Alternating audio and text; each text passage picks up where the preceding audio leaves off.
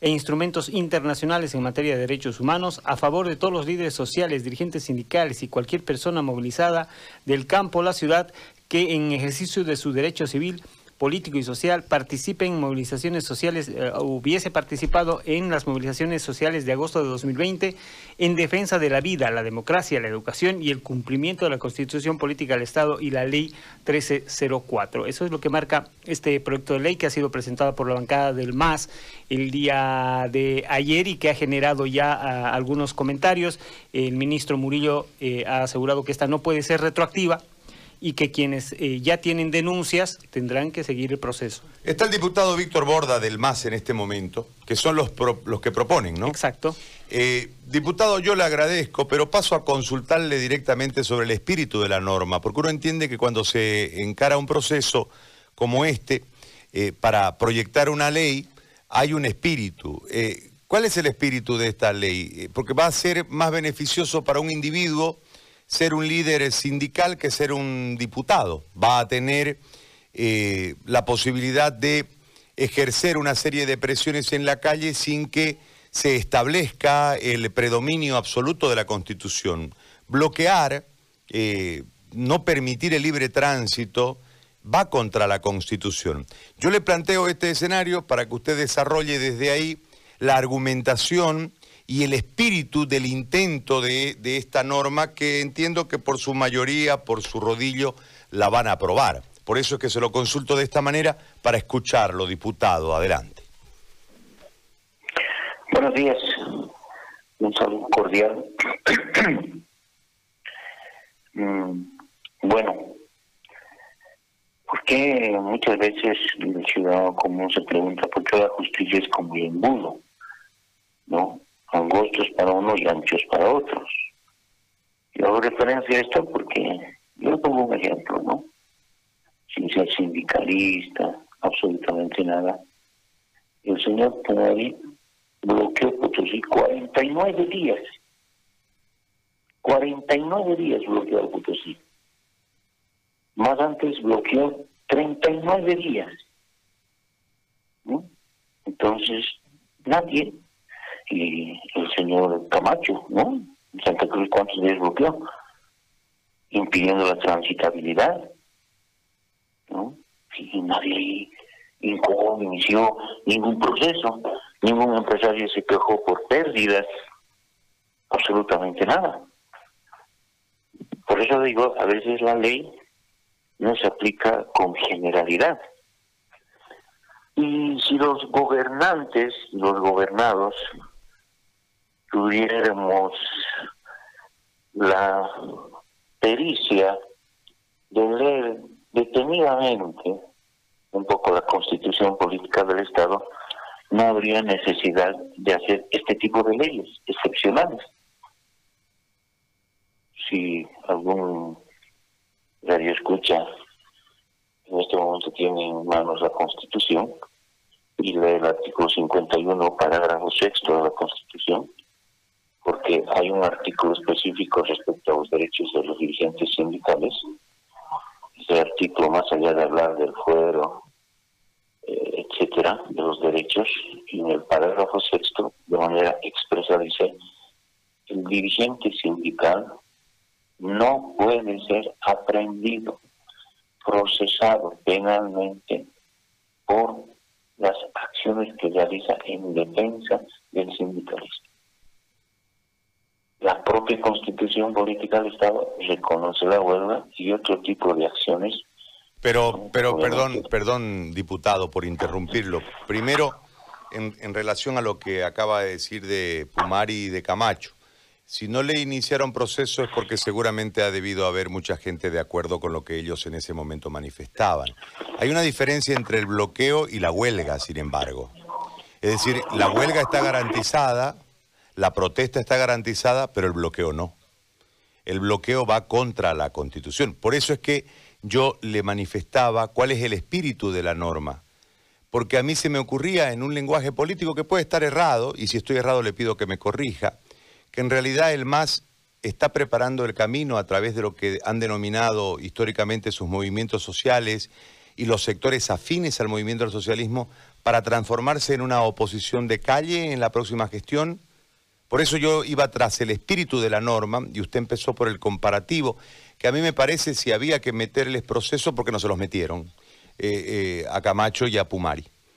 ¿no? Es decir, metan el proceso si, si, si, cabe el proceso. El tema es aquí que se, que se cumpla la norma. El, el, el marco que yo le planteo es que ustedes intentan una norma que en un criterio muy particular y en una visión política prepara el ambiente para que ustedes sean oposición en la próxima gestión yo puedo estar errado y le pido que me corrija si eso es así. Así que eh, desde ese marco yo quería enrumbarlo, no en el tema comparativo, porque si no, este, seríamos, seríamos un comparativo de las cuestiones que no se han hecho de acuerdo a norma en este país y que la sesión, producto de la presión callejera, ha llegado inclusive a negociar indultos y un montón de cosas, no acabaríamos con la historia de Bolivia que lamentablemente ha tenido esos terribles episodios de saltarse la norma. Yo le planteo el escenario hoy y cuál es el espíritu por el que ustedes van tras el proyecto y la posterior aprobación de la norma. La naturaleza y el espíritu de este proyecto ley evitar que los dirigentes sindicales, dirigentes de organizaciones sociales, estén presos, perseguidos por movilizarse. Y hay una errática interpretación de la ley. No, es que con esta ley todos los bloqueos o acciones que vayan por decir en contra de los derechos del ciudadano van a ser inmunes. O que en octubre si no dan el más, entonces todos van a salir a las calles hacer este país ingobernable. Porque la norma es específica, dice solo, ¿no? Se va a prescindir de la acción penal por las movilizaciones de agosto de este año. Hay dos proyectos de ley, recalcar, ¿no? Dos proyectos de ley que se han presentado que van a entrar en debate pero uno de los proyectos es específico, habla precisamente de las movilizaciones del mes de agosto de este año. ¿Para qué? Para que en una futura movilización en defensa de valores, derechos y garantías constitucionales fundamentales como la democracia, la vida, la educación, la salud, no sean criminalizados este tipo de acciones, de movilizaciones, y les metan a la cárcel. Hay una libertad de expresión, hay una democracia, no solamente una democracia representativa, una democracia participativa en nuestro país. Entonces, este tipo de acciones consideramos que son acciones nefastas.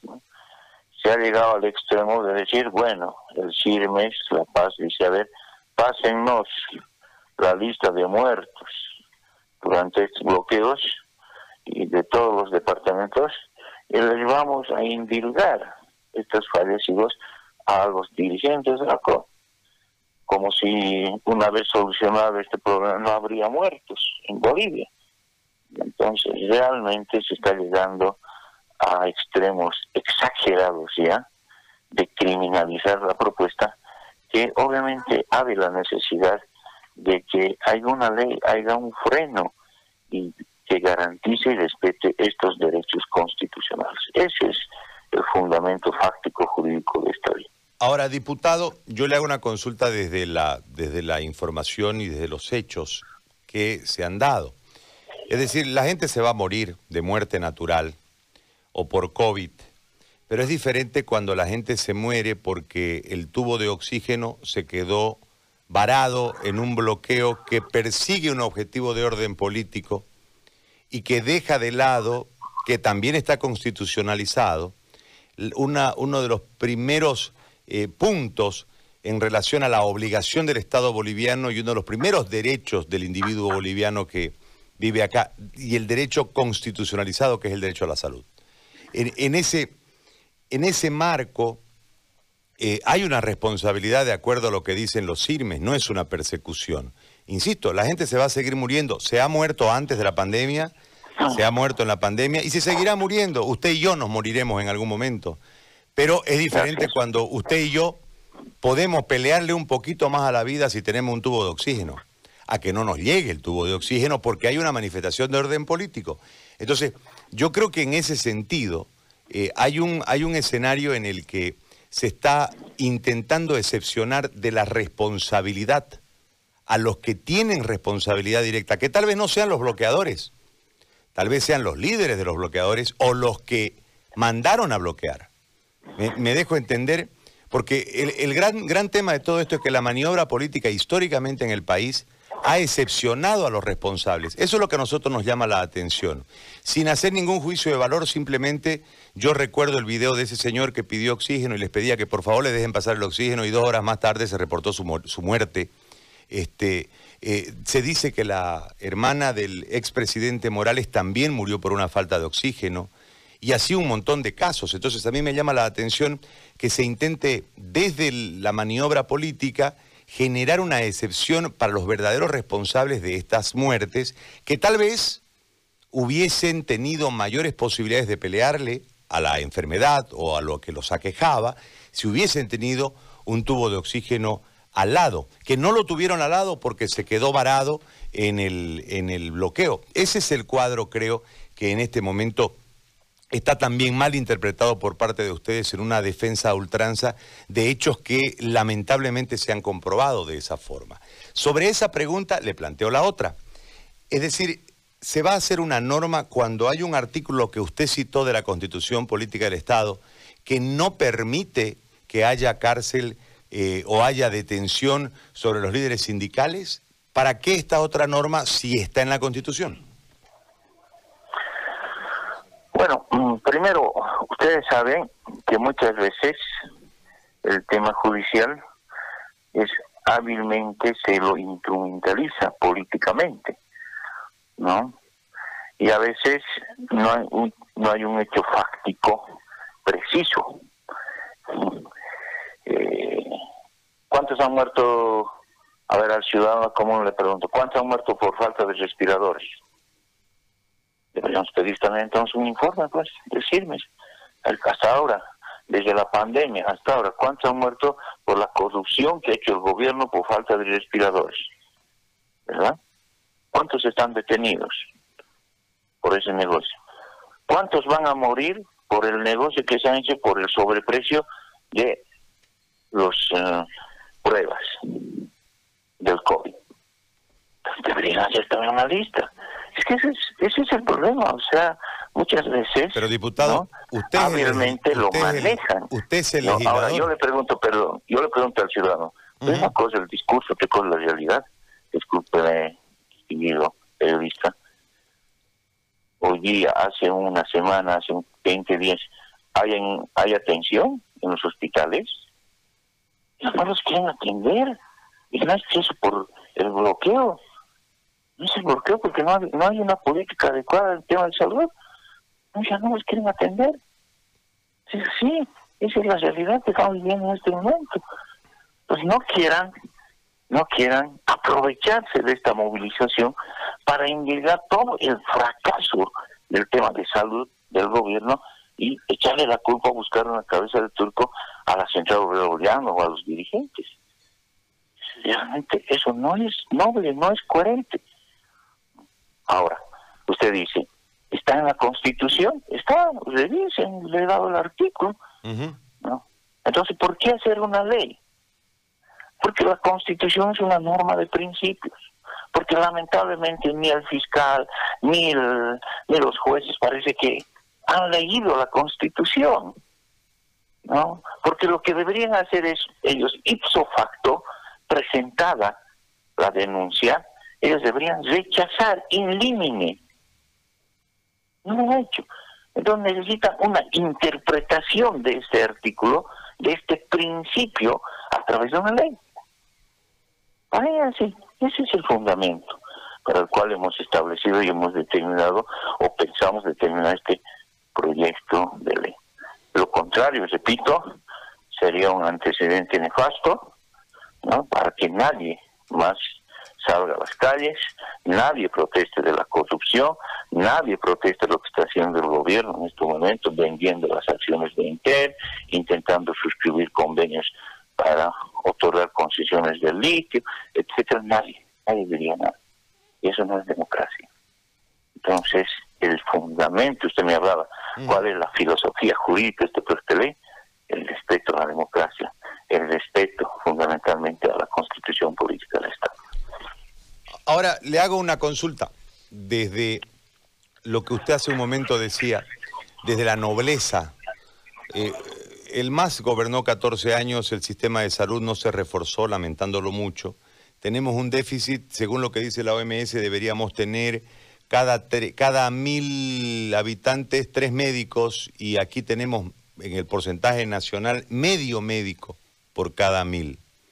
Eh, ese, eso habla de una desatención a la salud que tiene que ver con el gobierno del MAS y antes del MAS. Y lamentablemente ahora sin el MAS en el Ejecutivo. No sé si fuera de la decisión de gobernar, pero sí fuera del Ejecutivo. En, usted habla de que hay una responsabilidad, hay una serie de personas que han fallecido por la falta de respiradores, por la falta de unidad de terapia intensiva, por la falta de atención. Pero usted es el legislador.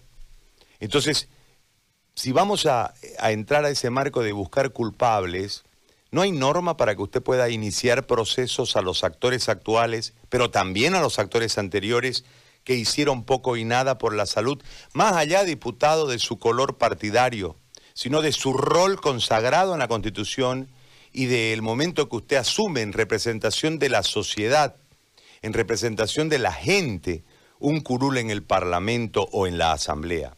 porque uno entiende que usted está para defendernos a nosotros ahí.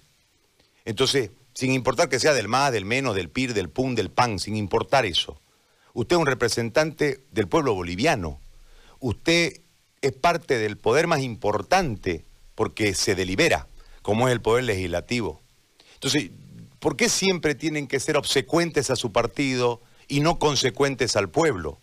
El MAS también se equivocó, diputado, en no prestarle atención a la salud como se debiera y uno tendrá percepciones políticas distintas de ideología, pero aquí estamos hablando de una realidad. No hay un sistema de salud sólido que no construyeron en el movimiento al socialismo y hoy hay una inoperancia sumada a los hechos de corrupción que usted dice. Entonces, ¿por qué no cumple su rol como diputado y genera un proceso a los que se fueron y un proceso a los que hoy están? Pero por supuesto que sí. Tiene que ser en algún momento las anteriores autoridades y las actuales autoridades responsables ante el pueblo boliviano de los actos que han realizado. Mm. Yo quiero recordarles bueno, simplemente esta gestión he sido diputado, pero he sido constituyente un año.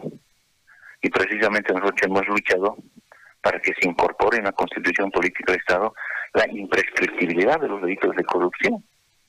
Así es que el delito no se extingue por más que haya transcurrido años, va a persistir.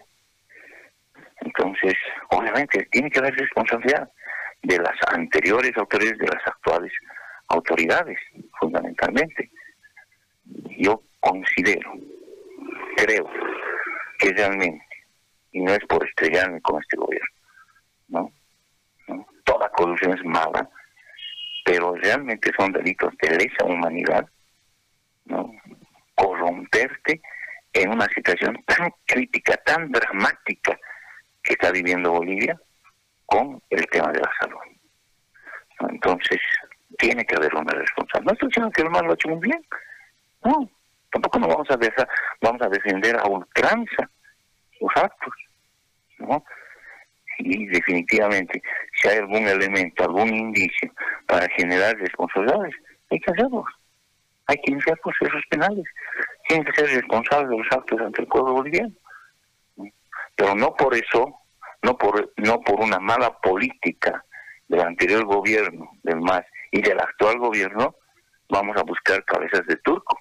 Vamos a responsabilidad eh, vamos a determinar la responsabilidad del fracaso de la salud a los dirigentes de la COP que no tienen absolutamente nada que ver, o al campesino que ha salido a las movilizaciones en defensa de la democracia no lo vamos a meter a la cárcel por eso, ¿no?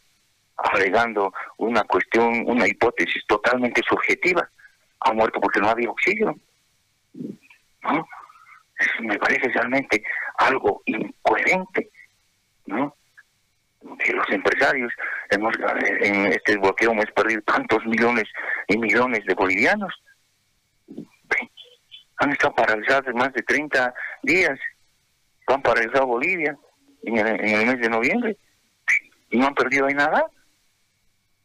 entonces, yo realmente siento y pienso que mucha gente intenta instrumentalizar la justicia para escarmentar a la gente pobre, a la gente humilde de nuestro país.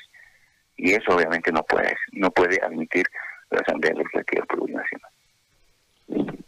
Diputado, le agradezco muchísimo por el tiempo y por la explicación, ha sido muy amable, muchas gracias. Muchísimas gracias, hasta luego. Hasta luego. El diputado Víctor Borda, del Movimiento al Socialismo, y eh, la explicación del por qué intentan este proyecto de ley con una argumentación. Y además creo